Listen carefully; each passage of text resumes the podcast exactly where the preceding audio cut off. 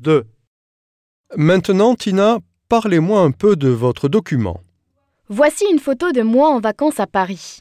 J'ai choisi cette photo parce que je trouve les selfies rigolos. Je me suis bien amusée en France pendant l'année de transition. On y a fait un voyage scolaire et on est resté cinq jours. On était 30 élèves et quatre profs. On a pris l'avion de Dublin à Paris le 10 avril. On a visité des monuments et des lieux célèbres comme la Tour Eiffel, l'Arc de Triomphe, le Jardin du Luxembourg, le Musée du Louvre et le Centre Pompidou.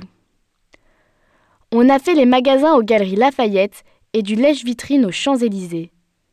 J'ai acheté plein de trucs et j'ai offert des souvenirs à ma famille à mon retour. Décrivez la photo, s'il vous plaît. D'accord.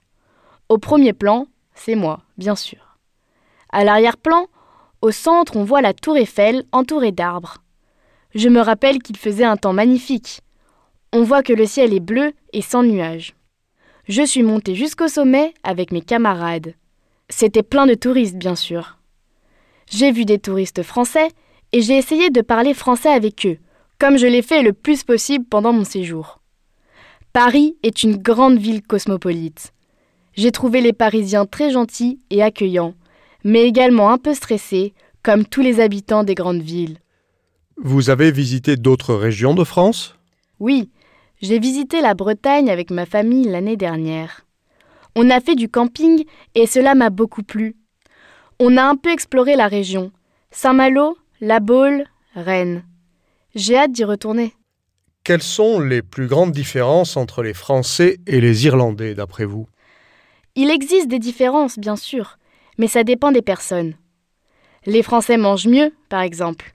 Ils prennent le temps de bien manger pendant la journée. Je crois que les Irlandais se dépêchent trop. Souvent, ils avalent juste un sandwich à l'heure du déjeuner. À l'école en France, on mange à la cantine, et comme ça, on mange un repas chaud.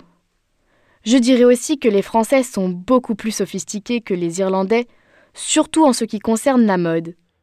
Quels sont les domaines dans lesquels les langues ont la plus grande importance actuellement, à votre avis? À mon avis, les langues sont importantes pour le travail, le commerce et les études.